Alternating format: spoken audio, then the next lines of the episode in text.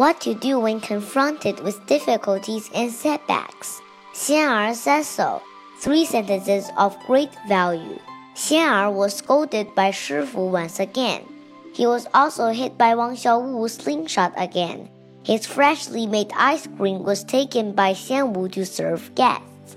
Xian'er complained to Xian Yi, My fragile heart has been taking heavy hits lately, and I cannot bear it anymore. I think I am stuck. I have so many issues and doubt whether I am even qualified to be a monk. I just want to escape and run away. Xian Yi said, I will give you a few sentences. You should take them and recite each of them a thousand times. After finishing reciting, Xian'er's confidence was completely restored. He is now fully confident and continues to be devoted to his practice and his Buddhist undertakings.